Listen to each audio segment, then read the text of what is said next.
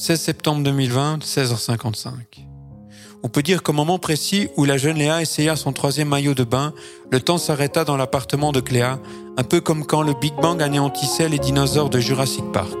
Vous savez, avec la glace et le petit écureuil courant après un gland sans jamais s'arrêter. Jusqu'à maintenant, tout le monde se moquait de moi quand j'affirmais haut et fort que les filles pouvaient pisser debout comme nous. Mais là, au troisième maillot essayé sans honte ni gêne par Léa, je constatais avec surprise qu'elle ne disposait pas de l'organe qui pendouille, comme nous les garçons. Je comprenais enfin les paroles de Trois Fromages au sujet du petit Jésus invisible des filles qui ne devait pas être confondu avec le malheureux Jésus aux mains trouées, celui trahi par Gida.